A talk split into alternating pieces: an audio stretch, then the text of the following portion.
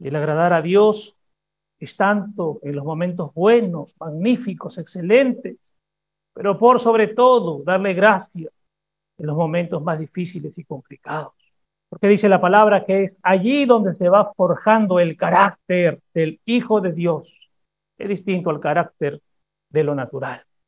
Gracias por esta mañana, Señor. Gracias por lo que tú vas a hacer en nosotros y por nosotros. Nos rendimos delante de tu presencia. Nos abandonamos delante de tu presencia. Habítanos, Señor. Habítanos en todo nuestro ser. No solo es conocimiento, sino sobre todo es vivir. La palabra dice, de oídos a veces me has oído, pero yo quiero que pruebes.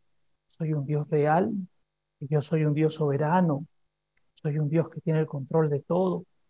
Nada, absolutamente nada se hace o ocurre sin que yo lo haya permitido, dice el Señor. Nada. Gracias, papá, por esta mañana. Gracias, papá, por este día. Gracias, Padre amado. Guárdanos. Muestra, Señor. Búscalo ahí en intimidad. Búscalo en el silencio. Búscalo en la quietud y en la paz de tu corazón, de tu alma, de tu espíritu. Deja que el Señor te hable ahora. No hables tú. Déjalo que Él te hable. Ya hemos hablado mucho tiempo nosotros.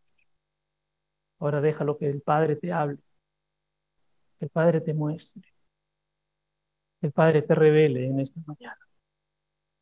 Gracias, Señor. Gloria es para ti. La honra es para ti.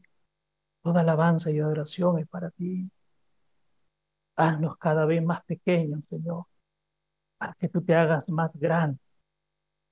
Utilízanos como lámpara en medio de la oscuridad. Llévanos, Espíritu Santo, donde tú quieras llevar. Prometemos a ti, obedecemos a ti, caminamos en ti. Gracias por este domingo, por este día. Cancelamos todo espíritu de revancha, contienda, venganza, desobediencia, rebeldía que quiere levantarse en este lugar. Los atamos, los amordazamos, los echamos fuera a los lugares secos, donde no tienen parte, no son invitados a esta reunión. Espíritu Santo de Dios, cúbranos y guarda con tu presencia. El Padre, el Hijo y el Espíritu están aquí. Gracias por esta mañana, Señor. Gracias en el nombre bendito y poderoso de tu Hijo amado Jesucristo. Amén, amén y amén. Siéntense, mis amados, tomen asiento, mis amados. Qué precioso, qué precioso compartir. Wow, veo caras después de mucho tiempo. Eso es bueno. Dios los trae, eso es poderoso. Amados, vamos a compartir esta enseñanza preciosa que la semana el Padre ponía en mi corazón y le ponía y le decía, Padre, muéstrame, revélame, que sea tu Santo Espíritu hablando, para que no fluyan por ahí las emociones, los sentimientos, ¿no? Y me llevaba una lectura preciosa que habla acerca de el aguijón de Pablo. Y mientras buscaba y leía, Pablo, que fue utilizado grandemente por Dios y a quien mientras estaba en prisión y en cárceles, el Señor Jesucristo le mostraba y le revelaba. Y mucho de lo que hemos venido nosotros revisando, mis amados, en la palabra, tiene que ver con lo que Dios le reveló también a Pablo. Pero yo le preguntaba, porque en esta lectura, Padre, y hasta tres veces te he llegado a pedir y a rogar que lo quitaras de mí. Y allí había una palabra preciosa, bástate mi gracia.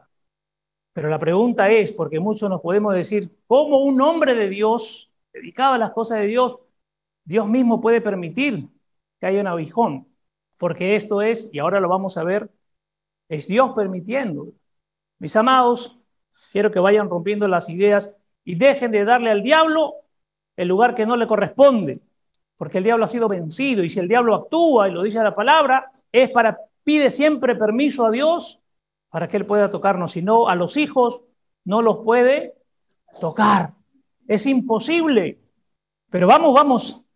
Hoy conversaba temprano con una amada mujer y volvió a salir esta palabra del aguijón. Yo creo que el aguijón es Pero quiero que nos centremos en esto. ¿Cuál es el propósito? No nos fijemos en el aguijón, sino cuál es el propósito por el cual Dios lo permite, porque Dios lo permite. Pero vamos definiendo, perdón, algunas cosas. ¿no? ¿Qué es aguijón? Ahí iba, iba buscando yo algunas eh, conceptos, ideas acerca del aguijón. Dice que el aguijón es una punta de aguja que sirve para pinchar, hincar o picar. Pero miren esto interesante. El primer objetivo, ¿qué cosa es? Picarte, hincarte, hincharte, ¿no? Nuestra primera reacción puede ser llenarnos de miedo, de temor. Pero miren lo que dice, lo encontraba. Pero esto sirve para incitar o avivar. Miren qué interesante, si solo me fijo en lo que el aguijón puede hacer, me puedo llenar de miedo, de dolor, de tristeza y ahí me quedo. Pero dice, sirve para incitar o avivar, es decir, cumple un propósito. Dice que es una espina que hinca la piel. Aparte del momento de recibir la picadura, si el aguijón se desprende y queda en nosotros, va a causarnos ¿qué? Mucho dolor. Perfecto. Ahora quiero que entiendan esto y que lo anoten. Un aguijón puede darse en lo físico, en el alma, pero también en lo espiritual, en el espíritu. Repito, el aguijón puede darse en lo físico, en el alma y en el espíritu. Ahora, entendamos algo, mis amados. Una cosa es que Dios lo cause y otra cosa es que Dios lo permita. Son dos cosas diferentes. Una cosa es que Dios cause algo en ti y otra cosa es que Dios permita que algo ocurra en ti. Son dos cosas distintas. Pero en ambas, Dios tiene el control. Repito, pero en ambas, Dios tiene el control. Si no, vamos a terminar dándole al diablo más importancia de la que se merece. ¿Correcto? Listo. Por ejemplo, Dios causó la creación de Adán y Eva. Él lo causó. Pero Dios permitió que ellos se rebelaran. Porque nada escapa, o ustedes creen que ellos se rebelaron y Dios no sabía que esto iba a pasar. ¿correcto? Creó o permitió, causó la creación de Adán y Eva, pero permitió que ellos se rebelaran contra él. Pero aquí viene lo interesante, porque a través de este acto, por eso quiero que se enfoquen no en el aguijón, sino en lo que puede producir el aguijón, a través de este acto Dios revelaría su propósito y su plan perfecto. O sea, detrás de eso que había un propósito. ¿Para qué? Para que el plan de Dios se cumpla. Si yo me quedo mirando solamente el aguijón, me puedo distraer, me puedo desenfocar, puedo salir corriendo, puedo estar lamentándome todo el tiempo, llorando todo el tiempo. Pero si yo le digo en el medio de mi llanto y mi sollozo, Dios, muéstrame, ya hemos aprendido aquí que no es el por qué me pasa, porque el por qué es una queja, siempre me estoy reclamando, a mí yo no merezco, no debió pasarme. Pero en el para qué yo le digo, muéstrame cuál es ese propósito en el cual tú me has puesto y me has colocado. Y allí cambia entonces nuestra mirada. Hoy vamos a romper, vamos a romper el esquema, porque muchos el aguijón y el aguijón y Satanás y Satanás. Y Satanás no va más allá de lo que Dios no permita. ¿Correcto? Entonces, Dios no quiere que tú mires las circunstancias, sino Dios quiere que mires el propósito, Dios quiere que mires la meta a la cual te va a llevar. Repito, Dios no quiere que mires las circunstancias, Dios quiere que mires el propósito o la meta a la cual te va a llevar a través de esta circunstancia. Pero mucha gente se queda solo mirando la circunstancia. ¿Por qué a mí? ¿Por qué me tuvo que pasar? Y siempre usan el por qué. Y siempre están en una relación con Dios de quejarse. Y hay mucho pueblo quejón. Dios no quiere un pueblo quejón.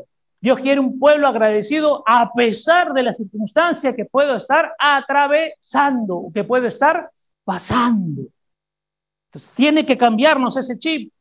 No mire la circunstancia, mira más allá de la circunstancia. Siempre le hemos dicho, puede haber una pared aquí, pero Dios quiere que mires qué hay detrás de esa pared, porque si no la pared te puede detener y no puedes avanzar. Y en el reino hay que avanzar a pesar de la pared que puede existir. Si hay una pared ahí, tengo muchas opciones. La peor es quedarme detenido mirando la pared. La siguiente es saltar la pared, rodear la pared, bordear la pared o adorar y alabar para que esa pared, como el Jericó, se venga abajo y nos deje el camino libre para seguir avanzando en el reino. No puede haber nada que nos detenga. El reino no se detiene. Las circunstancias no nos pueden detener. Las circunstancias no nos pueden atar. Repito, mis amados, cambiemos el, este chip. No mires la circunstancia, Mira lo que Dios va a hacer a través de esa circunstancia. Qué precioso. Miren esto, los aguijones son parte de los propósitos de Dios, porque si no, la pregunta es, ¿por qué Pablo vivió con ese aguijón? ¿Por qué Dios lo permitió? ¿Será que quería hacerle daño? ¿Quería hacerlo sentir mal? A través de los aguijones se pueden dar los propósitos de Dios. Ante los aguijones, mis amados y amadas, que podemos tener en la vida, nos quedan dos opciones o dos actitudes. La primera es, reniegas, pataleas, te resistes, te desquicias, te quejas, entre otras cosas. O la segunda es, te sujetas y te enfocas en el propósito de Dios a pesar de la situación y la circunstancia. Repito, tienes dos actitudes. O reniegas, pataleas, te resistes, te desquicias y te quejas, entre otras cosas, o te sujetas y te enfocas en el propósito de Dios. Por tanto, en ocasiones, mis amados y amadas, es importante y es necesario tener algún aguijón. Y ahora lo vamos a descubrir. Lo vamos a descubrir. Hechos 26, 14. Hechos 26, verso 14. Hechos 26, verso 14. Me olvidaba. Un abrazo a los amados del Zoom que están ahí. Que Dios les muestre y les revele. Hechos 26, verso 14. Qué tremendo. Y cuando todos caímos, esta es una narración de lo que le pasó y aconteció a Pablo. Cuando todos caímos al suelo, oí una voz en dialecto hebreo o arameo judío que me decía, Saulo, Saulo, ¿por qué me persigues? Te es difícil dar patadas repetidas contra los aguijones, ofreciendo una resistencia inútil porque vas en contra de la corriente. A veces andamos pateando las cosas, lo que Dios va haciendo, porque queremos hacerlo a nuestra manera, desde lo que nos dicta nuestro propio corazón. Y estamos perdiendo muchas veces, ¿qué cosa? El tiempo, desgastándonos, envejeciéndonos, estresándonos, generamos disrupción en nuestra mente y no entendemos qué es lo que Dios quiere hacer acá. Es precioso porque vamos a ver ahora, primero este Pablo, que era Saulo, sale a perseguir a los que creían en Dios. Y Jesús le dice, Saulo, estás dando patadas contra los aguijones. Amado, si yo pateo una punta de fierro, ¿qué me va a causar? Dolor. ¿Qué debería de hacer? No patear. Pero este Pablo insistía con sus fuerzas, yo tengo que ir porque además me ampara la ley. Y recibía cartas donde le decían, ve y persíguelos, trae los presos o mátalos. Y Jesús le dice, dura cosa es para ti seguir pateando lo que yo ya establecí. ¿Y tú quieres hacer a tus fuerzas? Bueno, vamos a ver qué va a ocurrir. Pero desde ahí ya el Señor le decía a Pablo, y nos dice a todos nosotros, dejemos de andar pateando el tablero. Lo que Dios establece, el hombre no lo puede romper, porque nos va a ir, la vamos a pasar muy mal. Seguimos. Vamos a Segunda de Corintios, que esta será nuestra lectura central para compartir esta mañana. Segunda de Corintios, capítulo 12. Segunda de Corintios, capítulo 12. ¿Listos? Vamos. Segunda de Corintios, capítulo 12. Leo en mi versión, síganme por favor ahí ustedes. A causa de la grandiosidad y la extraordinaria naturaleza de las revelaciones que recibí de Dios, o sea, mire lo que está diciendo Pablo. ¿Qué estaba pasando con Pablo? ¿Estaba recibiendo qué? ¿Solo simples revelaciones? Visiones y grandes revelaciones. Dice, de la grandiosidad y la extraordinaria naturaleza de las revelaciones que recibí de Dios por esta razón, ojo aquí, por esta razón, para evitar que me considerara importante y para que no me subiera a la cabeza, se me dio una espina, ¿dónde? Lean, ¿dónde? ¿En dónde se le dio la espina? ¿O el aguijón? En el, en el cuerpo. Mira lo que dice mi versión, una minusvalía para mantener contacto con mis limitaciones, es decir, a Pablo se le estaba revelando grandes cosas, pero Dios le decía, pero pisa tierra, no vaya a ser que vueles, no vaya a ser que te salgan alas, no vaya a ser que creas que solamente tú tienes la razón, ¿correcto? No te vayas a desenfocar, No vaya a ser que creas que solamente a ti te revelo. ¿Correcto? Sigo. Una minusvalía para mantener contacto con mis limitaciones. Mire lo que dice mi, mi versión. Un mensajero o ángel de Satanás hizo todo lo posible para abatirme, para atormentarme y acosarme, para evitar que me exaltara y me mantenga de rodillas, dice mi versión. Amados, una de las características principales de los hijos de Dios, independientemente de los títulos, es mantenernos de rodillas delante de Dios. Si tú no vienes delante de Dios de rodillas y rendido y abandonado y te exaltas a ti mismo, porque consideras que a ti nada más te revela y te muestra a Dios si eres un elegido, elegida o el único o la única, dice la palabra, para que no me enorgulleciera, se me dio qué cosa? Un... ¿Había detrás de esto un propósito para Pablo o no? Un tremendo propósito para Pablo.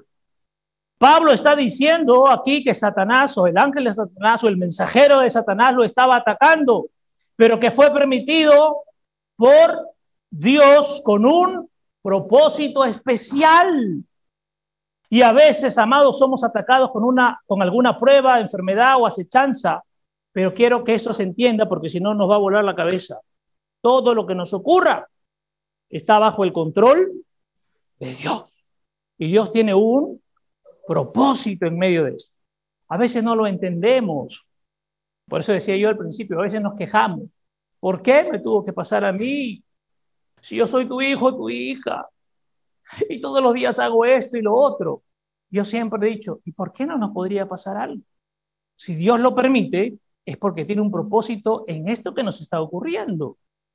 Y entonces hay gente que le da más poder al diablo, y es el diablo, y el diablo, y el diablo.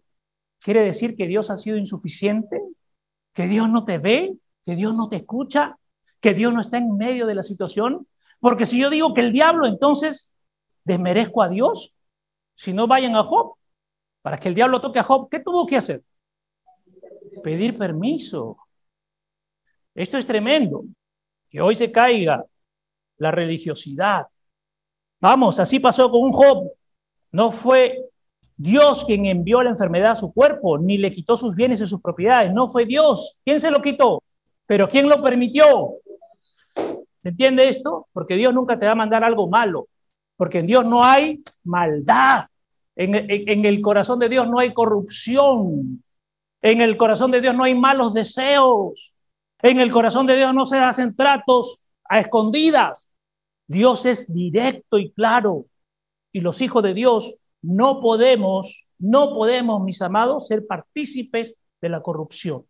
Encontré una palabra preciosa ayer y anteayer leía y Dios me puso, hijo, la primogenitura no se vende, Repito, hijo, la primogenitura no se vende por nada. Tú eres mi hijo, no le perteneces a nadie. Tú eres mío. Yo te compré con precio de sangre. Qué tremendo esto. Pero Dios permitió que pasara esto en Job. ¿Para qué, amados? Para que luego Dios se glorificara a través de la prueba de Job. ¿Se glorificó Dios luego o no? Y chiquitito, mediano, en gran manera.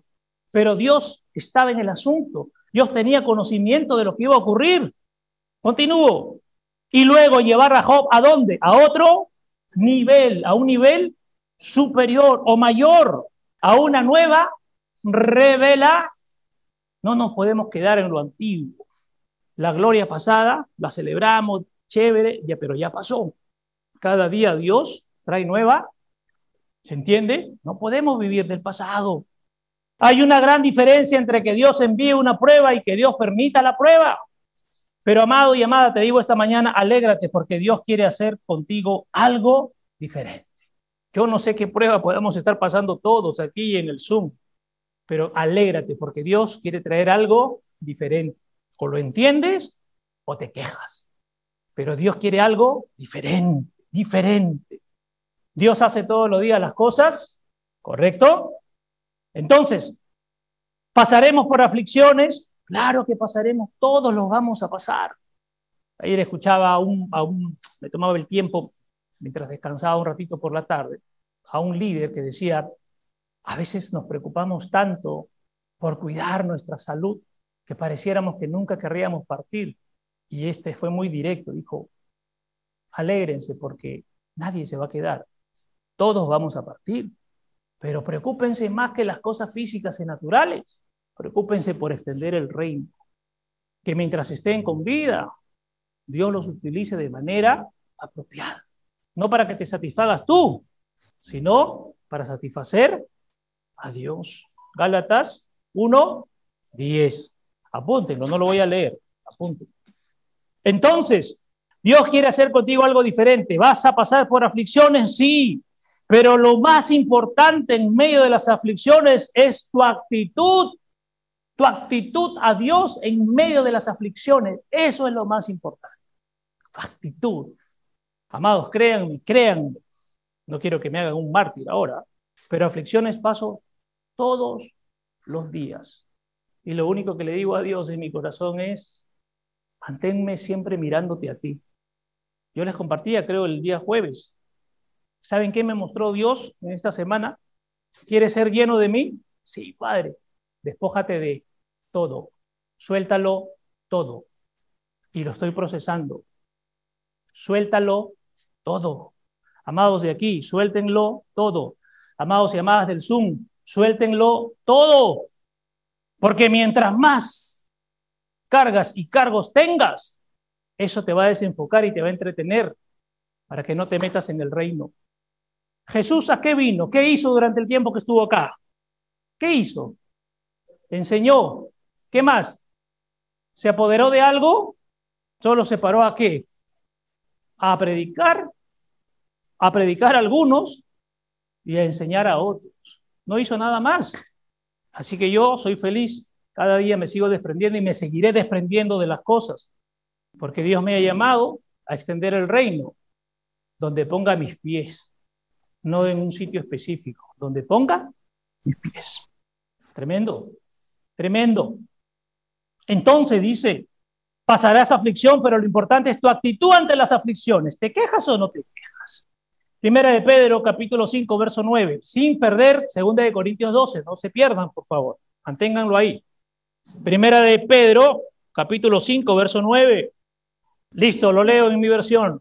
Pero resístanle, estén firmes en la fe contra su ataque, arraigados, asentados, inamovibles, sabiendo que las mismas experiencias de sufrimiento las experimentarán vuestros hermanos y hermanas en todo él. Entonces, cuando alguien pasa por momentos complicados, no crean que son los únicos o las únicas que le han pasado. Millones antes que nosotros lo han pasado y millones después de nosotros lo pasarán. Pero en medio de todo eso, mis amados y amadas, hay un propósito. Y tengo que entender cuál es la voluntad de Dios en medio de esa situación. Si no, voy a salir corriendo. Volvemos. Segunda de Corintios 12, vamos al verso 8. Segunda de Corintios 12, vamos al verso 8. Con respecto a esto, miren, miren cómo cambia en este, en este evento, cómo cambia la mentalidad de Pablo. Con respecto a esto, al principio no lo consideré un regalo. Amados, qué locura que Pablo diga que ese aguijón es un... ¡Qué locura! ¡Qué tremendo! Al principio, y yo quiero entender el principio como que no lo entendía, al principio no lo consideré un regalo y rogué a Dios que me lo quitara. Y he suplicado tres veces al Señor que me dejara, es decir, que sacara esto de mí. ¿Cuántas veces le suplicó? Ahora, ¿fue que le suplicó ahorita y al siguiente minuto le suplicó y al siguiente minuto le suplicó? ¿O pasó un espacio de tiempo? ¡Qué tremendo! Pablo rogando, papá, yo estoy, yo estoy llevando tu mensaje, papá, y, pero sácame esto. Vamos a ver la respuesta de Dios. Verso 9. Pero Él me ha dicho, mi gracia te basta. ¿Qué es la gracia de Dios? el favor inmerecido de Dios. Él me ha dicho, mi gracia te basta, mi bondad y misericordia y mi misericordia son más que sufi. Amados, qué tremendo. Imagínense ustedes con un dolor tremendo, algo que estén atravesando y Dios les diga, bástate mi gracia, bástate mi amor y bástate mi misericordia. Eso es suficiente. ¿Qué le dirían ustedes a Dios? ¿Qué le contestarían a Dios? sea en el cuerpo, sea en el alma o en el espíritu, ¿qué le contestarían si Dios, vamos a usar un nombre cualquiera, ¿ya? Arturo, está pasando por una situación, Padre, por favor. Arturo, bástate mi gracia, bástate mi amor, bástate mi misericordia. Eso es lo único y lo suficiente, eso es lo que necesitas. ¿Qué haríamos en nuestra naturaleza humana? ¿Cómo reaccionaríamos? Papá, no te pases. O sea, encima que llevo el mensaje, me doy a los demás, completo mi tiempo y encima, bástate mi gracia, bástate mi amor y mi misericordia. Eso es suficiente, no necesitas nada más. Entonces vamos a entender hoy día que a veces son necesarios, pero no nos enfoquemos en el aguijón, sino que hay en el propósito. ¿Correcto? Son más que suficientes y siempre están disponibles. Qué tremendo. O sea, cada vez que estemos pasando por esto, ven, yo estoy disponible, dice el Señor. Siempre encontrarás mi misericordia, mi gracia y mi amor, mi bondad, independientemente de la situación. Acá está diciendo que el Señor, ¿qué le dijo a Pablo? No mires situación, no mires el momento, mira más allá. Mira más allá. Vamos, no miremos la situación. Hay que mirar más allá. Porque mi poder, mi fuerza se están perfecto. O sea, a través de lo que les pasaba a Pablo, Dios estaba perfeccionando. Pero qué locura, ¿cómo se va a perfeccionar? Si tú no sientes mi dolor, pues. Una vez le decía a una mujer, pero tranquila, claro, tú me dices eso porque tú no lo sientes. A mí me duele. A mí me duele. No a ti. Y qué tremendo es esto. Porque mi poder, mi fuerza se están perfeccionando y se completa y se muestra más eficazmente en dónde? En tú. ¿Dónde es que Dios se muestra más? Cuando te sientes fuerte, imponente, seas varón o mujer. ¿En dónde se muestra más? En la debilidad. Porque en la debilidad, cuando tú ya te sometes y te rindes y te abandonas, Dios comienza a trabajar. Ahí trabaja Dios, en la debilidad. Cuando tú te sientes débil, es donde Dios se hace más fuerte. Esto es poderoso. ¿ah? Sigo. Por eso, dice, hablando Pablo lo que le reveló el Señor, por eso, con mayor gusto me gloriaré en mis debilidades, para que el poder de Cristo me envuelva y habite en mí. Mire lo que dice Pablo. Termina por entender esto. Con mayor gusto me gloriaré en mis debilidades. Gloríate de tus debilidades, amado y amado para que Dios se haga allí fuerte y poderoso, grande. Verso 10, miren qué tremendo aquí. Así pues, una vez que escuché eso, ahora Pablo ha entrado a qué cosa? Editar, sonar, pensar, escudriñar y que se le revele. Así pues, una vez que escuché eso, me alegré que sucediera. Ahora Pablo ya no le dice, Señor, Quítame el aguijón, ¿por qué me pasa a mí, Señor? ¿Qué le dice? Me alegro por lo que me está pasando. ¿Ah? ¿Cuántos se alegran cuando pasan por aflicciones? Alégrense, porque ¿qué está haciendo Dios ahí? Está trabajando con. ¿Correcto? Miren qué precioso. Una vez que escuché eso, me alegré que sucediera. Me complacen las debilidades.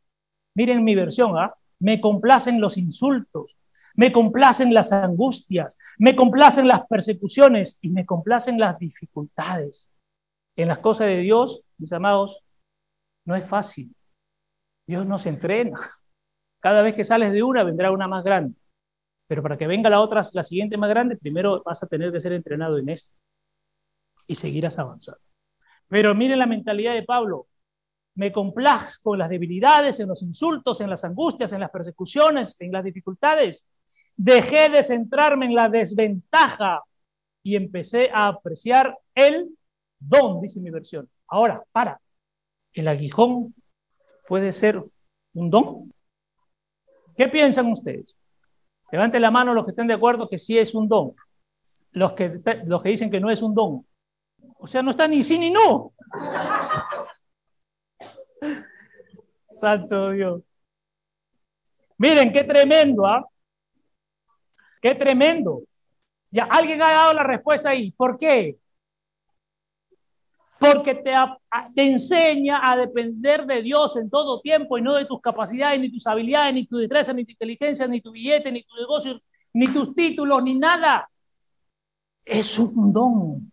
¿Saben qué don es? ¿Qué se va a desarrollar ahí? Paciencia y humildad. Y humildad se va a desarrollar ahí. Humildad. Qué tremendo. Sigo entonces. Ya no sé dónde estoy. ¿Once? Diez. Dejé de centrarme en las desventajas y empecé a apreciar el don. Fue un caso, mire lo que dice Pablo, fue un caso en el que la fuerza de Cristo se hizo presente en mi debilidad. O sea, ¿se hizo presente o no? Se mostró el Cristo en medio de la debilidad y la circunstancia que estaba pasando Pablo. Porque cuando soy débil en fuerzas humanas, entonces soy fuerte, verdaderamente capaz, verdaderamente poderoso, verdaderamente sacado de la fuerza de Dios. Repito, cuando soy débil en fuerzas humanas, entonces soy fuerte, verdaderamente capaz, verdaderamente poderoso, verdaderamente sacado de la fuerza de Dios.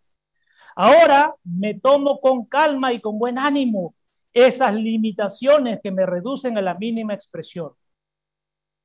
Y entonces mira lo que va a pasar con nosotros. Agárrense porque esta versión es preciosa. Van a abusar de nosotros. Nos van a utilizar o mal emplear. Vamos a pasar por accidentes. No hablo de accidentes físicos. En el alma también. Va a haber oposición contra lo que Dios quiere hacer con nosotros. Así que tenlo clarito para que no te pongas a llorar, ay, ay, ya no me consideran. Pasarás por malas rachas, porque en esa mala racha Dios hará que venga una buena. Repito, en esa mala racha Dios hará que luego venga una buena. Pero primero tiene que hacerte entender, tiene que ser procesado. Deja que Cristo se haga cargo y así, cuanto más débil soy, más fuerte me vuelvo. Repite, mientras más débil soy, más fuerte me vuelvo en Cristo. Más fuerte. Mientras más débil soy, más fuerte me vuelvo en Cristo. Una vez más, mientras más débil soy, más fuerte me vuelvo en Cristo. Amén. Amén. Qué tremendo. ¿Qué quiere decir esto, mis amados y amadas? Que recibiremos ataques y que el aguijón no solo será en la carne, porque todo aguijón que recibimos también, ¿dónde va a repercutir? En el alma. Y Dios así lo pone. Estamos, existe el espíritu, el alma y el cuerpo. Si una de las tres es tocada, es probable que las otras dos también se vean afectadas. Pero para salir de esa afectación, el único que nos puede sacar, ¿quién es? Por eso siempre les enseñamos acá, entreguen todas las áreas. No se queden, no guarden nada en secreto. Entréguenlo todo, entréguenlo todo. Listo. Recibiremos entonces ataques y que el aguijón no solo será en la carne, sino que repercutirá también en el alma y probablemente en el espíritu. Y miren, cuando estás tocada o tocado en la carne, mira cómo trabaja el enemigo, ¿ah? mira cómo lanza sus aguijones en el alma. Te va a decir cosas como esta, ¿no? ¿Y dónde está tu Dios? ¿Les ha pasado o no? ¿Y dónde está tu Dios? Ah, lo amas a Dios. Mira el Dios que tienes. ¿Les ha pasado o no les ha pasado? Es más, va a utilizar gente que les va a decir, tu Dios, mira lo que te ha pasado. Y tu Dios, ¿correcto? Miren cómo trabaja. Yo quiero que esta mañana despierte. Si estás pasando por un cuadro de enfermedad en lo natural, mira, mira cómo te ataca el enemigo. ¿Y por qué no te sana tu Dios? Tanto lo lavas y lo adoras. ¿no? Los domingos, vienen los miércoles, los jueves y los viernes. ¿Por qué no te sana tu Dios?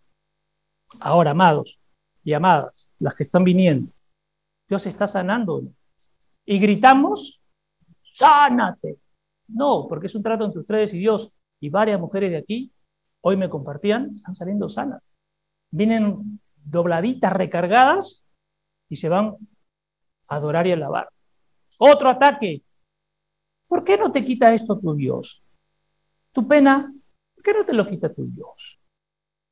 Y podemos terminar echándole la culpa al resto de lo que nos pasa, cuando el aguijón ha sido puesto porque Dios quiere tratar con nosotros. no echarle la culpa a los demás. Pero hay una razón poderosa para que permanezcamos humildes y no nos orgullezcamos. ¿Correcto? ¿Qué quiere Dios tratar a través de nosotros cuando pasamos este proceso? Lo acabamos de decir. Que permanezcas humilde y que se arranque el orgullo. Salmos 138, verso 6. Salmos 138, verso 6. Aunque el Señor es exaltado, dice mi versión, Él considera a los humildes. Ahora, ¿de qué humildad habla? Ya esto lo hemos aprendido, ¿no es cierto? Porque si yo solo lloro y pongo mi carita compungida y me muestro muy suavecito, ¿eso es humildad? No, eso es una falsa humildad. ¿Quién es el humilde? Lo hemos aprendido. ¿Quién es el humilde? El que abandona su corazón en Dios y se deja guiar por Dios, está atenta a la voz de Dios. Por eso dice aquí, considera a los humildes, es decir, el que le da su corazón. Esa es la verdadera humildad. Después lo otro, yo personalmente no me lo creo. Y los invita a su comunión, pero a los soberbios, altaneros y orgullosos los conoce de lejos. Dios no usa superhombres o supermujeres, sino gente que se humilla bajo su poderosa mano. Repito, Dios no quiere superhombres o supermujeres, sino Dios quiere gente que se humilla a sí mismo, no espera que Dios lo humille, sino a sí mismo se humilla bajo la mano de Dios. Esa es la gente que Dios quiere. Dios usa a mucha gente y les comienza a revelar un poquito y ya se sienten como pavos reales, super ungidos. ¿Se acuerdan lo que Pablo les dijo cuando fue a, visitar? ¿Qué les dijo a los, a los apóstoles? ¿Dónde están los, los super apóstoles? ¿No? Hay gente que se considera super ungido y hablan con arrogancia como si fueran superestrellas. Y lo mejor que les podría pasar es verse como gente pequeña. Repito, lo mejor que nos puede pasar es vernos como gente pequeña. Que la gente vea como gente pequeña. Porque ¿quién es el que se tiene que engrandecer? Que nos miren como gente pequeña. Lo mejor que nos puede pasar es que comenzamos a reconocer nuestros defectos, que reconozcamos que necesitamos la gracia de Dios para poder permanecer en pie. Cada día, mis amados y amadas, necesitamos la gracia de Dios para mantenernos en pie. Sin la gracia de Dios, no vamos a estar en pie. Vamos a estar lejos de Dios. Tengo que reconocer que mi vida depende de Dios. No depende de nada ni de nadie más. Mi vida depende de Dios. Y todos acá sabemos que nuestra vida depende o depende de mí. ¿Ustedes dependen de mí? Ya, perfecto. Ora para que Dios ponga en ti humildad. Hay que orar para que Dios ponga humildad. ¿Se acuerdan los que vienen los jueves? ¿Cómo, ¿Cómo es la oración ahora? ¿Qué es lo primero que tengo que hacer? Saber a quién me dirijo y solamente oro para pedir. ¿Qué tengo que hacer? ¿Correcto? Miren que esto es precioso. ¿ah? Ora para que Dios ponga en ti humildad. Cuando ores, ustedes se acuerdan, por ejemplo, de que había un pobre orando o un hombre de ley orando y uno, Señor, yo por si acaso tengo 30 años como cristiano. Y lo miraba en el costado. Señor, yo he llevado tu mensaje y tu palabra. No soy como ese que está ahí. Ese nuevo, tiene tres años, cuatro años. Señor, tú me miras en todo lo que yo hago por ti. Y el otro, que era menor, decía, Padre, soy un pecador, no merezco tu perdón hago malas cosas, no me abandono a ti, no he perdonado.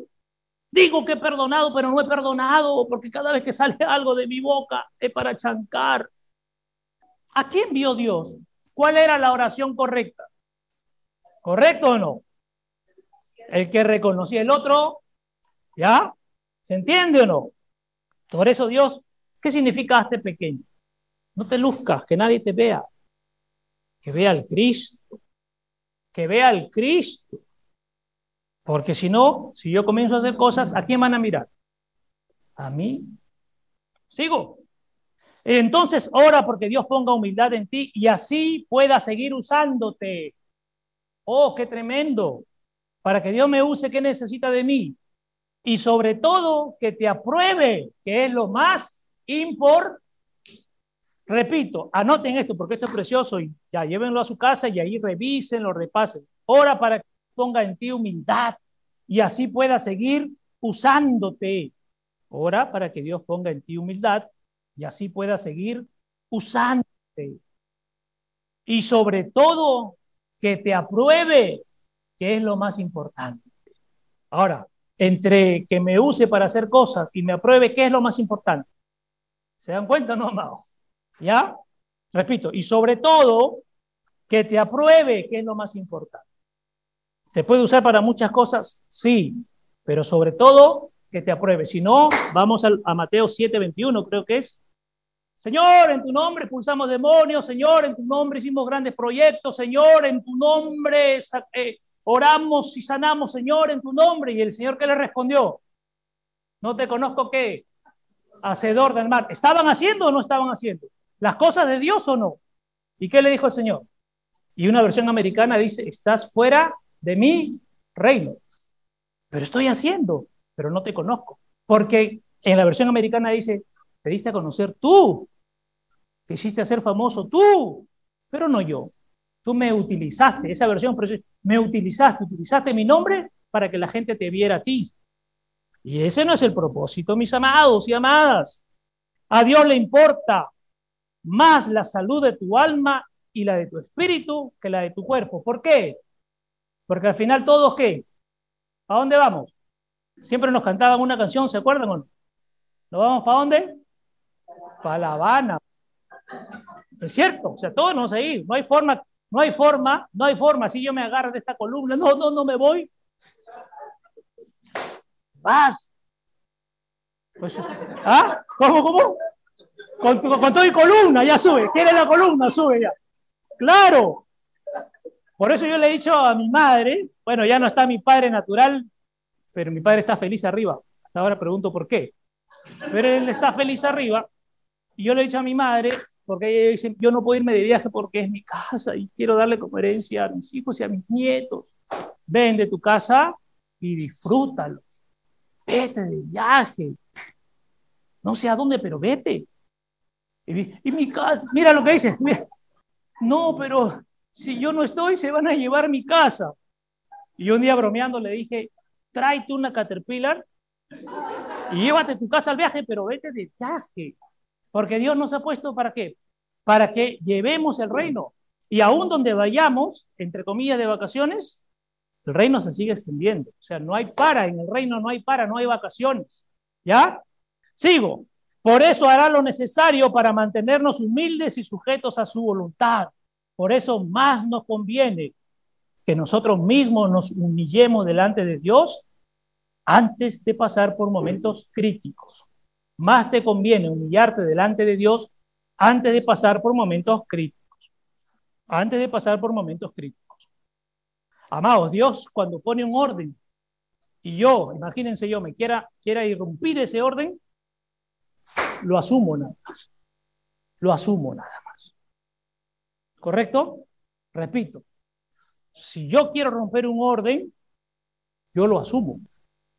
¿Quién me va a sacar de ahí? ¿Sus oraciones me sacarán de eso? Primera de Corintios, capítulo 10, verso 13. Y esto entiéndanlo, por favor, para que se dejen de estar quejando y llorando y de decir por qué. Primera de Corintios, capítulo 10, verso 13.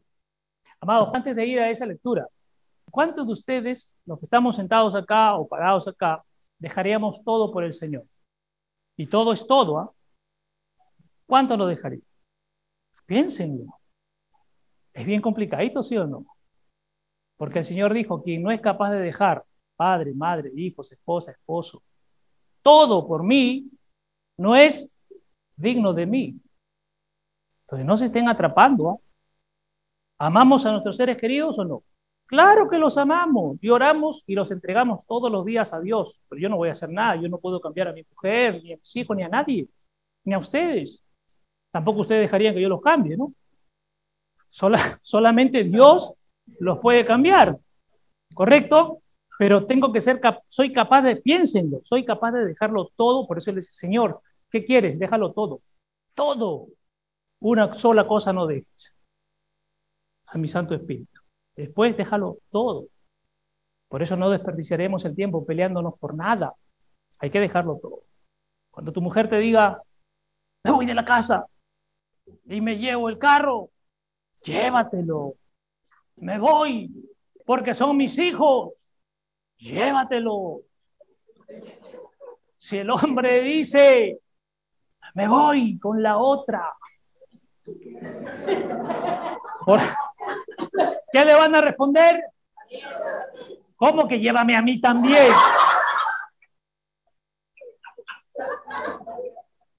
Ustedes son tremendos, son tremendos. Ya mejor no sigo explicando. Ah, Primera de Corintios, capítulo 10, verso 13. 10, 13. Miren qué preciosa esta versión y entiéndanlo, guárdenlo, recepcionenlo para que no se estén quejando. Ninguna prueba o tentación, independientemente de su origen, ¿correcto? espiritual, natural, te ha alcanzado seducido que no sea común a la experiencia humana. No está más allá de lo que otros han tenido que enfrentar. O sea, no somos los únicos o no son las únicas en enfrentar estas situaciones.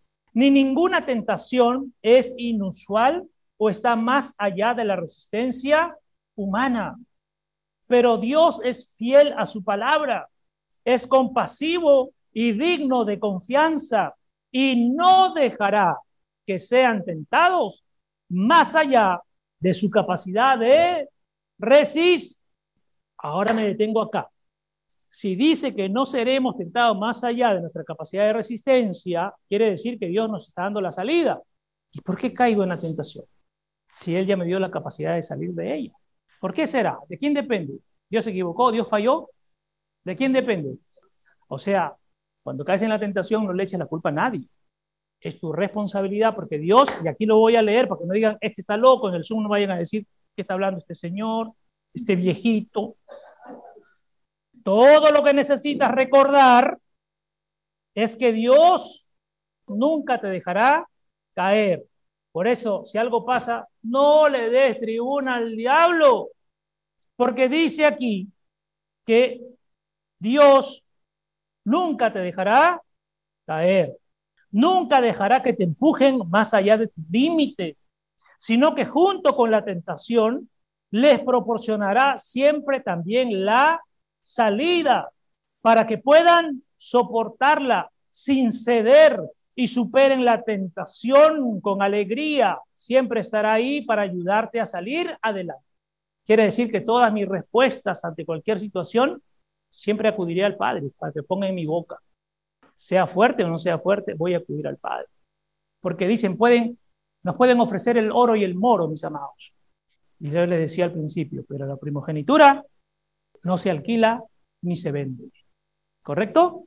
Entonces, cada vez que estés ahí, no respondas desde tus entrañas, no respondas desde tu emoción. Vea la palabra, porque dice que Él te dará la Confía en el Espíritu para que te ponga las respuestas correctas, claras y directas muchas veces.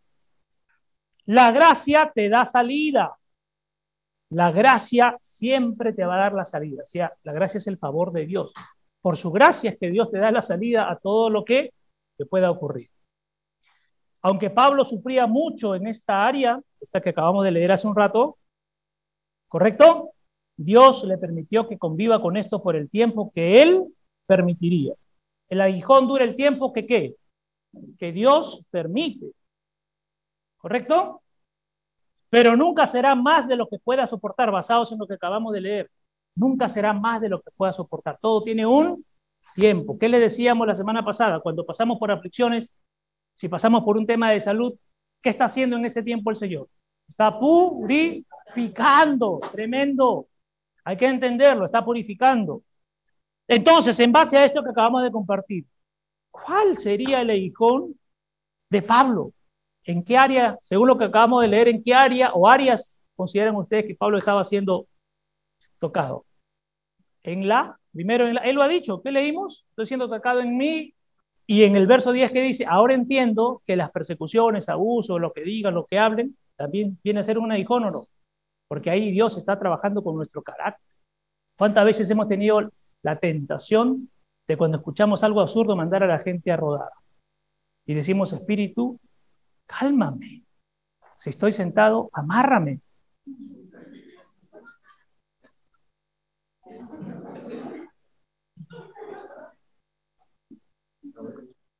Son bien perspicaces ustedes. Ah, listo, sigo entonces. Lo más importante es la gracia y no el aguijón. Repito, no se centren en el aguijón, no miren el dolor, miren la gracia que viene puesto por ese acontecimiento. La Biblia no nos dice claramente qué pudo haberle pasado a Pablo, ¿ah? pero sí vamos a concluir algunas cosas en base a lo que él mismo manifiesta, ¿no es cierto? Que estaba siendo afectado en ese, momento, en ese momento, en esa circunstancia, en la carne o en el cuerpo, él estaba siendo afectado. Lo dice la palabra. Pero Pablo no se detuvo por eso. Continuó avanzando, ¿correcto? Pero también, porque en el verso 10 sacamos la conclusión, también estaba siendo tocado ¿qué? En el alma. ¿Qué tocó? Cuerpo y, pero ¿qué no tocó? A Job, ¿qué tocó? Cuerpo y, pero ¿qué no tocó? Si estás parado en Dios, si estás parado en Dios, amado o amada, podrá tocar tu cuerpo, podrá tocar tu alma, pero los hijos de Dios no son tocados en él. Y preocúpense por el espíritu, porque el cuerpo ¿a dónde vuelve? El espíritu y el alma.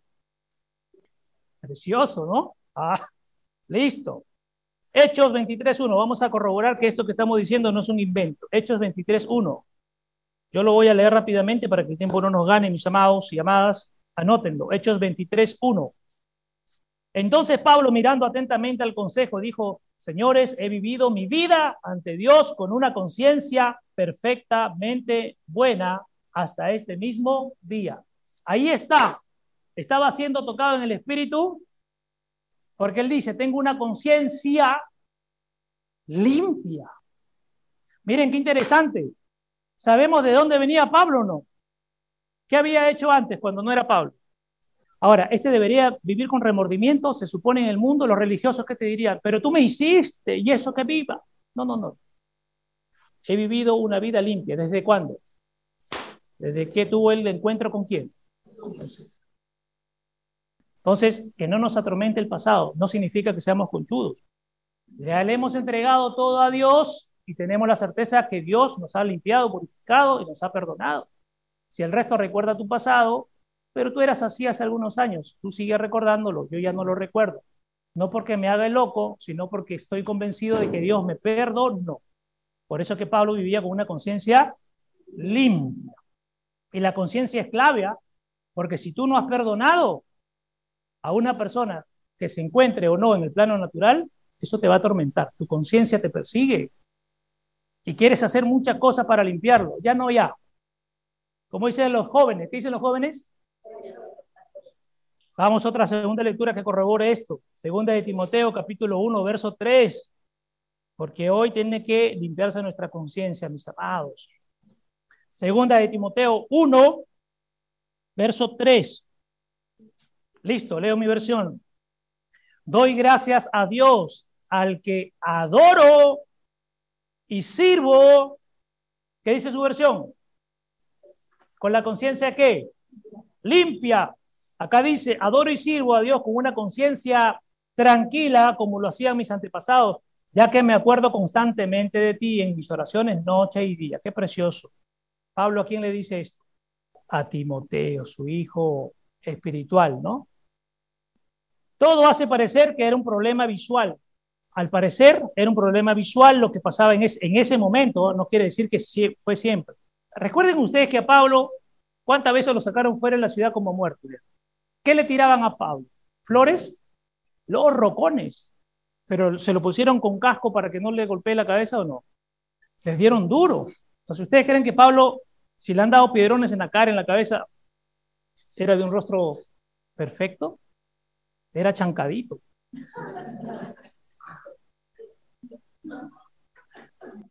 No desde la belleza física, sino por todo lo que había pasado. ¿Ya? Listo. Entonces hace pensar que podría ser para ese contexto, no digo que sea el problema siempre, para ese contexto un, un tipo visual, ¿no? Recuerden que este fue azotado, tuvo persecuciones, fue apedreado, sacaron fuera de la ciudad de manera moribunda. Gálatas 6, 7. Vamos a fundamentar un poquito para ir luego a otra parte, ¿ya? Por eso cuando pasemos por temas físicos, no se preocupe. Sí preocúpense que su espíritu no sea perturbado. Lo otro, lo vamos a tener que pasar. Gálatas 6, 7. De ahora en adelante que nadie me moleste, haciendo necesario que justifique mi autoridad como apóstol y la verdad absoluta del Evangelio, porque llevo en mi cuerpo las marcas de Jesús, las heridas, cicatrices y otras evidencias externas de las persecuciones. Estas testifican su propiedad sobre mí. Ahí está, lo está diciendo Pablo o no. ¿Qué llevaba en su cuerpo? Las marcas de la persecución, de, de los piedrones que le tiraban. Y qué, qué tremendo, ¿no? A él lo apedrearon y él estuvo presente en la, cuando apedrearon a quién? A Esteban. O sea, cuando nos apedreen, hagan como Esteban, miren y digan, gracias Padre, porque Esteban vio qué cosa? El reino. Cuando nos apedreen, diremos, Padre, gracias por esta piedra. Gracias por esta piedra. Gálatas 4 del 13 al 15. Gálatas 4 del 13 al 15. Leo. Al contrario, dice, saben que fue a causa de una enfermedad física por lo que me quedé y les prediqué el Evangelio la primera vez.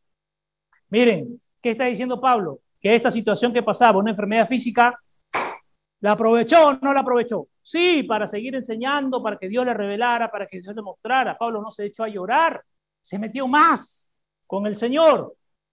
Y aunque mi condición física fue una prueba para ustedes, no la consideraron con desprecio, ni me despreciaron ni rechazaron, sino que me recibieron como a un ángel de Dios, como al mismo Cristo Jesús. ¿Qué ha sido pues de aquel sentimiento de bendición y de la alegría que antes tenían por su salvación y su relación con Cristo? Porque yo testifico de ti que si fuera posible, te habrías arrancado tus propios ojos y me los habrías dado para reemplazar los míos. ¿Por qué dice de los ojos? Si fuera posible, te hubieras arrancado tus ojos para dármelos a mí. ¿Qué está diciéndonos ahí si habla de algo físico? ¿Qué él estaba pasando en ese momento? ¿Qué? ¿Por un tema? Visión. Por eso, ¿cuánto van a darme sus ojos para que me operen? Gálatas 6.11, para corroborar esta parte. Gálatas 6.11, anoten nada más. Dice, ved con qué grandes letras les escribo de mi propia mano. ¿Por qué dice grandes letras? Porque no veía, ya le estaban, claro, tenía que ir a, este, Econolentes.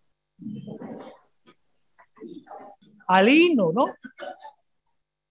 Ya, ¿Cómo corroboramos esto, amados? Porque algunas de las cartas no fueron escritas precisamente por Pablo, sino que tuvo ayudantes para que escribieran lo que él ya no podía hacer, ¿o no? Miren, ¿a quiénes utilizó? Tercio, Timoteo, Tito, Lucas, Silas, Bernabé, entre otros. Pablo les dictaba lo que el Espíritu ponía y ellos iban a anotar. ¿Correcto? Pero Pablo también tenía aguijones en el alma. Y ahí donde más nos chicotea a veces, ¿no? Volvamos a revisar 2 de Corintios 12:10, por favor, para que entiendan que también estaba siendo chicoteado en el alma. Así pues, una vez que escuché eso, es decir, lo que el Señor le estaba revelando, me alegré que sucediera. ¿Me complacen qué? Las debilidades, los insultos, las angustias, las persecuciones y las dificultades. ¿Qué estaban haciendo con Pablo?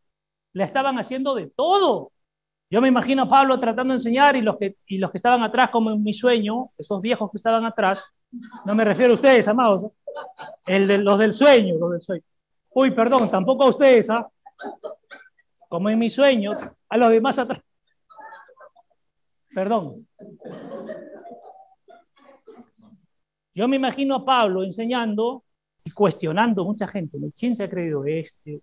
si este era un tal por cual, este era así, porque mucha gente te recuerda el pasado para querer traerlo al presente, ¿no? Si este era así, perdón la expresión, amado del Zoom, no se vayan a desmayar, si este era una ratita, una ratita, ¿correcto? Entonces, Pablo por más, y él lo tenía clarito, porque si no, vayamos a Galatas 1.10, tenía clarito que no le importaba lo que la gente opine o diga. Él estaba, ¿qué? Enfocado en qué? En lo que el Dios le había puesto, lo que el Señor le pidió a esto dedícate, a eso métete y a eso métete.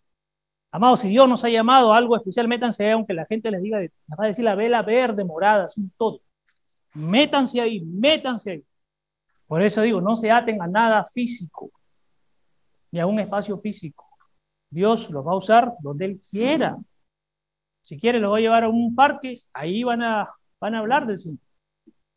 Los va a llevar, la gente se está bañando en la playa y ustedes van a estar hablando.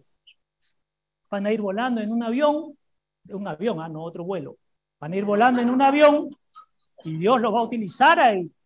O sea, no estamos circunscritos a un lugar natural.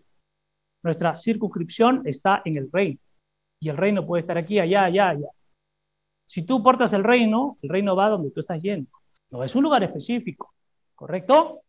Listo. Entonces, vuelvo, ¿no? 2 Corintios 12, 10. Así pues, una vez que escuché esto, me alegré que sucediera, me complacen las debilidades, los insultos, las angustias, las persecuciones, las dificultades, dejé de centrarme en la desventaja y empecé a apreciar el don. Fue un caso en el que la fuerza de Cristo se hizo presente en mi debilidad, porque cuando soy débil en fuerzas humanas, entonces soy fuerte, verdaderamente capaz, verdaderamente poderoso, sacado de la fuerza de Dios. Ahora me tomo con calma y con buen ánimo esas limitaciones que me reducen a la mínima expresión. Hay gente que te va a decir, tú no, tú no estás. Yo a ti no te puedo escuchar, yo estoy para escuchar a los súper, súper, súper, no a ti. Entonces abusarán de ti, pasarás por accidentes, oposiciones, malas rachas, deja que Cristo se haga cargo. Y así cuanto más débil eres, más fuerte se revela el Cristo en ti. Mientras más débiles somos, amados, más fuerte se revelará el Cristo en nosotros. Amén. ¿Lo crees o no lo crees? Hay cosas que atravesamos no para intimidarnos, sino para ver la gloria de Dios. Repito, cada cosa que pases, Dios la utiliza no para intimidarte, sino para que veas la gloria de Dios manifestarse. Por eso hay que poner todo en manos de Dios. Pero hay heridas, y esto quiero que lo tengas claro, que tú mismo te las causas. Oh, pero hay heridas que tú mismo te las causas. Si no perdonas, si no sueltas, entonces aparece el remordimiento. Pero cuando tú perdonas y sueltas, ha aparecido ya el arrepentimiento, que son dos cosas distintas. ¿Correcto? Esto es tremendo. Dios usa al diablo para cumplir sus Ah, un religioso nos diría, ¿qué está hablando? Es blasfemia. Vayan a la palabra, busquen en la palabra. ¿Dios permite que el diablo nos zarandee o no? Si no, ¿por qué Jesús le dijo a Pedro, Pedro, el diablo ha pedido permiso para... Igual, Job fue zarandeado porque pidió permiso o no pidió permiso. Ya, miren qué tremendo, pero quiero que vayamos a esta lectura. Primera de Reyes, capítulo 22. Primera de Reyes, capítulo 22, verso del 20 al 22. Que Dios nos muestre, que Dios nos muestre para dejar de culpar. Primera de Reyes 22, verso del 20 al 22. Leo mi versión. Están en una reunión en el cielo, ¿ah? ojo. El Señor dijo, ¿quién incitará a Acab a subir y caer en Ramot de Galaad? Y uno dijo esto, mientras que otro dijo aquello, o sea, estaban ahí cada uno poniendo sus ideas. Entonces un espíritu se adelantó y se puso delante del Señor y dijo, yo lo atraeré y yo lo seduciré. El Señor le dijo, ¿y cómo lo harás? Oye, qué tremendo. ¿Está hablando Dios con qué? ¿Con un espíritu qué? ¿De acuerdo o no? Entonces, ¿hay diálogo o no hay diálogo? No se vayan a espantar. ¡Ay, qué es esto! Una vez me dijeron, hijo del diablo.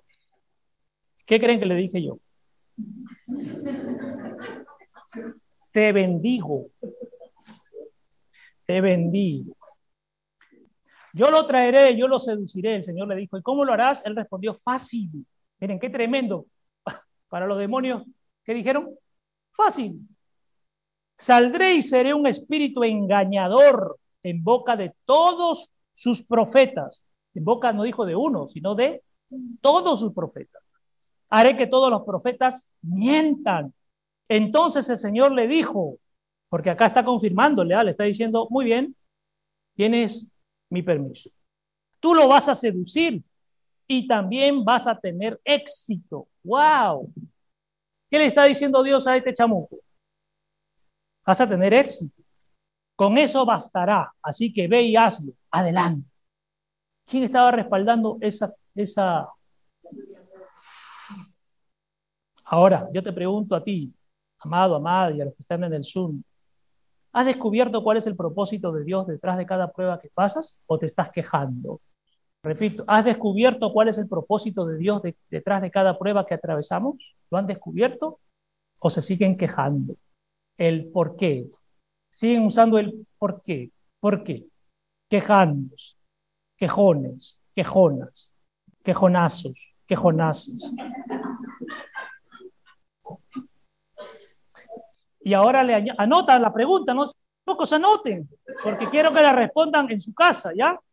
con el Señor. Lo que les conviene apuntan y lo que no les conviene no apuntan, ¿no? ¿Has descubierto cuál es el propósito de Dios detrás de cada prueba? Esa es la primera pregunta. ¿Has descubierto cuál es el propósito de Dios detrás de cada prueba? Y aquí viene la segunda, pero la vas a contestar al Señor. ¿ah? Y le das gracias por lo que te está pasando. Y le das gracias por lo que te está pasando. Apunten las dos. Contéstenlas, por favor, y me lo mandan al WhatsApp. Porque si tú le das gracias, mi amado y mi amada, en medio de lo que está pasando, le estás diciendo a Dios que tú confías en Él a pesar de las circunstancias. Si tú agradeces, aunque no entiendas lo que estás pasando, le estás diciendo, pero yo confío en ti. No entiendo las circunstancias, no entiendo el momento, no entiendo la situación, pero confío en ti. En ti espero. En ti todo se cumple para dejar de estar, ¿qué cosa? Levanten la mano los quejones. Levanten la mano las quejonas. Ya nadie se queja. Mañana todos están invitados para la limpieza, todos los que están acá, todos. Amén. Cuatro nomás escuché. Qué tremendo. El orgullo es algo con lo que Dios quiere tratar. El orgullo es algo con lo que Dios quiere tratar. Porque el orgulloso se envanece. Y el Señor quiso evitar eso en Pablo porque él vio y se le revelaron cosas inimaginables e indescriptibles. Recuerden que Pablo fue arrancado a dónde? Y él dice, ahorita lo vamos a leer, vi cosas tan indescriptibles que no se me permite decirlo. Ahora entienden por qué después Pablo dijo, ahora todo lo considero ¿Se entiende o no? Vamos, segunda de Corintios, capítulo 12, verso del 2 al 6. Segunda de Corintios, capítulo 12, verso del 2 al 6. Lo leo en mi versión. Conozco a un hombre en Cristo que hace 14 años, no sé si en el cuerpo o fuera del cuerpo, solo Dios lo sabe, fue arrebatado al tercer cielo. Y sé que tal hombre, no sé si en el cuerpo o fuera del cuerpo, ¿correcto?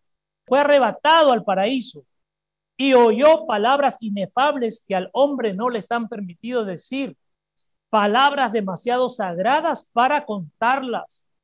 En nombre de tal hombre y de sus experiencias me jactaré, pero en mi propio nombre no me jactaré, excepto en lo que respecta a mis debilidades. ¿De qué se jactaba Pablo? Solo de sus debilidades. 6. Si quiero presumir, no seré tonto, porque diré la verdad, pero me abstengo de ello para que nadie me atribuya más de lo que se justifica por lo que ve en mí o escucha en mí. Miren qué precioso lo que decía Pablo, ¿no? El orgulloso se cree más que otros, quiere abusar de su poder y termina haciendo daño, aún conociendo de Dios. ¿Correcto? Por eso Pablo dijo, todo lo considero porque vio lo importante que había en el reino y dejó atrás todo lo que había en la tierra. Repito, ¿a Pablo se le reveló el reino o no? Por eso Pablo dijo, ahora todo lo que poseo lo dejo atrás, dinero, todo lo considero basura porque ya vi lo que hay allá. Por eso Pablo, qué tremendo es esto. ¿ah? No lo dijo, no nos lo ha revelado porque Te dijeron, no hables, pero ya viste o no, ya, ahora comienza a enseñar a la gente. Deja todo atrás, todo, porque ya sabes qué hay en el rey. Por eso entendemos ahora, no es que Pablo era orgulloso sobre, todo lo considero basura, no, ah, ya sé lo que hay allá, esto es basura. Todo lo considero basura porque ya vi lo que hay allá. Dile al Espíritu que te muestre qué hay allá para que todo lo consideres basura. ¿Ya? No estés ahí afanadito, afanadita, pues por, por el billete, por la chamba, porque te miren. ¿Ya? Listo, vamos. Primera de Corintios, capítulo 7, verso del 29 al 35. Primera de Corintios, capítulo 7, verso del 29 al 35. Listo, lo leo. Pero yo digo esto, creyentes, el tiempo se ha acortado. De modo que desde ahora, incluso los que tienen esposas deben ser como si no las tuvieran. Yo no he dicho, amados, no aprovechen. No aprovechen para decirle a sus esposas, es como si no estuvieras. Porque están, ya porque están, porque están. Pero siempre hemos dicho cada cosa en su, ¿qué es primero? ¿O quién es primero? Sigo. Verso 30. Y los que lloran como si no lloraran. Y los que se alegran como si no se alegraran. Y los que compran como si no poseyeran nada. Y los que usan el mundo aprovechando sus oportunidades, ¿no? Como si no hicieran pleno uso de, hagan como si no hicieran pleno uso de él. Porque la forma exterior de este mundo, su naturaleza social, hay quienes están preocupados, ¿no? Por lo social. Y material actual está pasando. Pero quiero que estés libre de preocupaciones. El soltero se preocupa por las cosas del Señor por cómo puede agradarle al Señor. Pero el casado se preocupa por las cosas del mundo, por cómo agradar también a su mujer. Y sus intereses están divididos. La mujer soltera se ocupa de las cosas del Señor, de cómo ser santa y apartada, tanto en cuerpo como en espíritu. Pero la mujer casada se ocupa de las cosas mundanas, de cómo agradar a su marido. Ahora bien, Digo esto por tu propio bien, no para restringirte. Amados y amadas, los que se iban a casar, y en este momento que yo leí dijeron, ya no me caso, yo no he dicho eso, ¿ah? Yo no he dicho eso, cásense, porque este es precioso, ¿ya? Ahora bien, digo esto por tu propio bien, no para restringirte, sino para promover lo que es apropiado y asegurar una devoción sin distracciones hacia el Señor. ¿Qué quiere decirnos el Señor a través de esto, amados? que nuestro esposo o nuestra esposa puede terminar siendo qué? ¿Correcto? Vayan en intimidad, no me crean, siempre les hemos dicho aquí cuando nos paramos, todo lo que digamos no nos crean. Vayan y consúltenle al Padre. Si ustedes vienen y me creen a ojo cerrado, están cometiendo un grave error. El Padre se los tiene que revelar. Tenemos que revisar en nosotros qué se está levantando como obstáculo para que el reino de Dios avance. Repito, tenemos que revisar en nosotros qué obstáculo se está levantando para que el reino de Dios no avance. Y eso sí tiene que ser una preocupación, ¿correcto? El poder de Dios actúa en nuestra debilidad, no importa qué puedas estar pasando a nivel físico, solo nos basta la gracia y el poder de Dios. Repito, no importa qué proceso a nivel físico puedas estar pasando, ¿qué nos basta? Dice la palabra, su gracia y su poder que se manifieste en nosotros. Eso tiene que ser nuestro centro de atención. Eso es todo lo que necesitamos. Si estás pasando, vamos al alma, ansiedad, depresión, angustia, solo necesitas la gracia de Dios y eso será suficiente para que te pueda sacar de eso. ¿Correcto? Listo, vamos a terminar. Vamos a terminar. Cuando entendemos los propósitos de Dios, esto quiero que lo anotes por favor y vamos a poner aquí algo precioso.